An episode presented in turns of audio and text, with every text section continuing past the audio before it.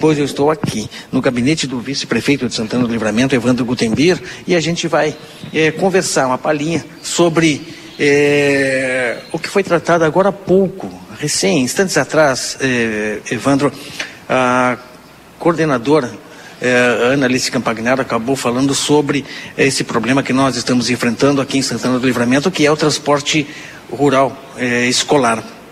Santana do Livramento recebeu é, uma proposta de voltar a, a assinar o PEAT. Qual é a situação? Nós devemos saber do município como ele é, enfrenta também esse problema. Bom dia.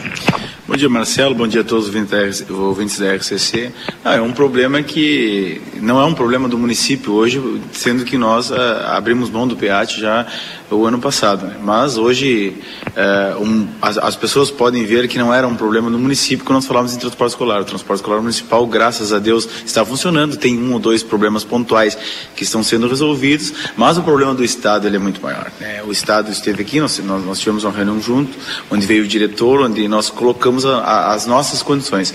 Nós temos que dar o ir e vir para o transporte escolar, temos, e, mas o transporte escolar, a parte do Estado, eh, sempre foi deficitário. Nós tínhamos aí um problema que era monetário, nós tínhamos um, um déficit de mais de um milhão de reais que nós tínhamos que tirar do município para aportar ao Estado, para o convênio PEAT, sem falar que a, a, documentação era sempre em atraso. Nós tínhamos documentos que, que nós começávamos uma licitação dois, três meses antes, nós não conseguiríamos, nós conseguimos fazer do Estado, porque nós faltavam alguns documentos, o prazo deles é maior. Então, nós entendemos naquela época em que que sem uma conversa nós não conseguimos chegar a, a esse entendimento fomos até Porto Alegre, conversamos lá, eh, o pessoal não mostrou nenhum interesse em nos ajudar, em nos ouvir, nos ouviu, mas que não tinha condições de nos ajudar lá no meados do ano passado. Então, eh, eh, esse ano a, a, conversa é outra, o pessoal diz que, que, quer, que quer conversar, que quer voltar, que quer falar monetário, que quer falar com as licitações, só que, claro, eles têm que se adequar a algumas coisas nossas aqui, porque nós temos um município grande, a peculiaridade nossa é grande, nós temos um, município com mais de 4 mil quilômetros de estradas rurais, onde, onde nós temos que abranger todo ele. Então, o Estado tem que mais se adequar a nós do que nós a eles. Então, eu acredito que teria que ter muita conversa e um estudo técnico para nós reativar esse PIAD, senão, no momento como está, não, não teríamos condições. Para que as pessoas que nos acompanham eh, consigam entender esse impasse, posso colocar dessa maneira, eh, até o ano passado o, a, o município eh, tinha um plano junto com o governo do estado, onde o governo do estado ou melhor, o município. O município licitava e o exato, Estado pagava a parte. Exato, o município colocava os ônibus é, com, junto com, através de uma licitação, através do governo do estado, e o município fornecia o transporte. Esse era o, o, o, o plano do PEAT.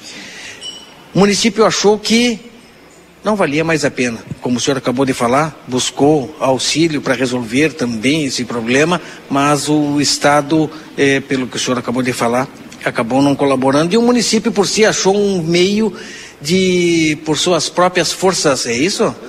Manter o, transporte rural das escolas municipais, municipais, né?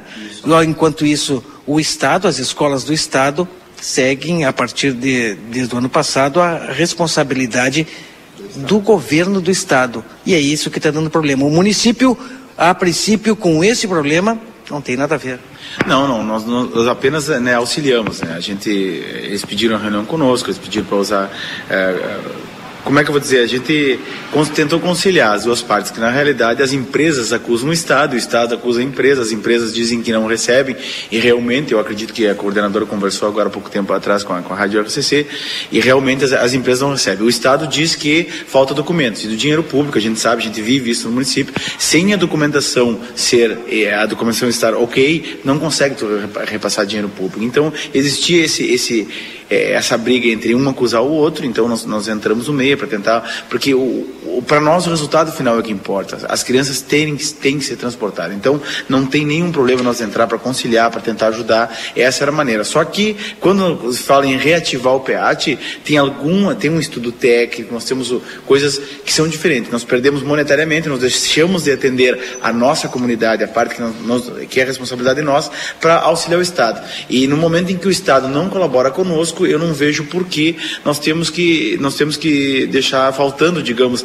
a nossa parte municipal. As pessoas vêm atrás de nós, vêm para cima e com toda certeza elas têm razão, e nós tentando auxiliar o Estado o Estado não dando a contrapartida. Então, o momento em que o Estado resolver dar a contrapartida da maneira em que nós, município, enxergamos, porque nosso município é diferenciado, aí voltamos a conversar. No momento, nós temos que estudar isso. Tecnicamente, hoje, é, seria impossível o, o município aderir ao peagem dessa forma que estava no passado.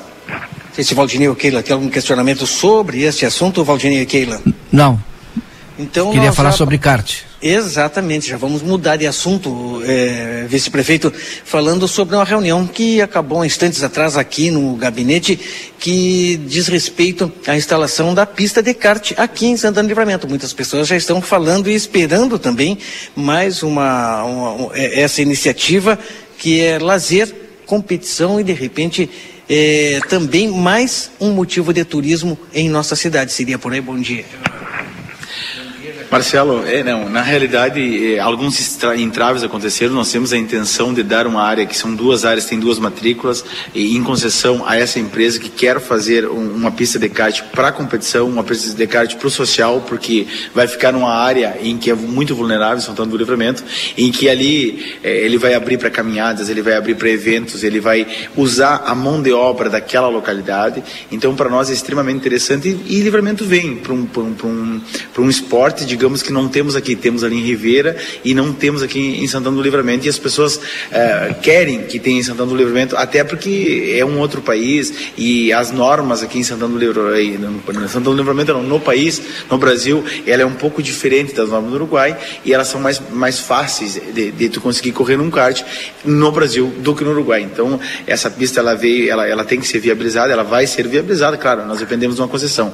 Essa concessão tem que passar pelo Poder Legislativo, por isso, a reunião, uh, o, o, presidente do Legislativo estava presente e, e, foi através deles que nós conseguimos é, essa, essa parceria para que ela aconteça. Então, eu acredito que dentro de, de, de dez dias aí nós já estamos com esse projeto de lei na Câmara de Vereadores para que seja apreciado pelos legisladores para que nós tenhamos aqui uma, uma, uma pista de kart que vai trazer um uma outra, uma outra cara para a comunidade que diz o automobilismo. E também, e também para caminhadas, para alguns eventos aí que vai ser um grande empreendimento. É, o que está sendo é, preparado é um projeto de concessão de área que fica localizada frente ao Motel Comodoro, né? Isso. Próximo à, Vila Simão Bolívar. Isso. Entre a Vila Simão Bolívar e o Motel Comodoro ali, naquela área do lado da, da, 200, da, da, da BR 293 ali, né? Então é ali. É ali só que aquele no nosso terreno ali tem, são dois terrenos, tem duas matrículas e a pista de kart ela vai ocupar praticamente as, as duas áreas. Então, para que o projeto siga no planejamento, nós precisamos que essas áreas sejam unificadas. Isso já está acontecendo dentro do cartório. Então, quem está envolvido nesse projeto? A gente viu aqui o secretário de Planejamento, Paulo Icotens, o presidente do Legislativo, nós vimos também representantes da Associação Descartes. Sim, é, o, a Associação Descartes, né, não todo, esse é um empreendimento deles, e o, o vereador Galo Del Fabro também está envolvido desde o início, foi ele que trouxe esse pessoal para conversar conosco, e nós, o Executivo, de maneira geral, está envolvido e, e quer que as coisas aconteçam todo o livramento. E nada como um empreendimento a esse porte que venha para somar junto à nossa cidade. Ali é, vai começar praticamente é, é do zero. Eles deram um tempo para construir a pista, após tudo aprovado, do início ao fim, eles deram mais ou menos um tempo? Não, ele, ele, eles, eles, o tempo deles é, é de imediato. No momento que nós tivermos a concessão aprovada pelo Legislativo e o projeto aprovado pelo, pelo planejamento, nós dependemos só da, da parte ambiental, para a liberação da, da parte ambiental, que também é dentro do planejamento. Então eu acredito que vai ser de imediato. No momento que nós tivermos a concessão, a obra já começa. Valdinei Keila, assunto com o vice-prefeito Evandro Gutenbires, importante, né? Primeiro sobre uh, o transporte rural, e agora, sobre esse empreendimento que a gente já está ouvindo falar bastante e a comunidade está aguardando. Não sei se vocês têm questionamento, se não, posso encerrar com o prefeito ou deixar também o microfone aberto para que ele queira é, comentar ou falar e passar para a comunidade também algo, algo importante do nosso município, tratado aqui no gabinete do vice-prefeito. Não, Marcelo, para mim eu só tenho a agradecer a oportunidade que você sempre nos dão na Rádio RCC, o Jornal Plateia, para que a comunidade saiba o que está acontecendo dentro da cidade. E, e, sabemos que todo e qualquer empreendimento que venha para a cidade é desenvolvimento. E nós prezamos pelo desenvolvimento da cidade para que uh, o social que aconteça, que seja emprego, seja renda para os nossos municípios. Então, nós, nós desejamos um bom dia a todos e, e estamos sempre às horas que precisar.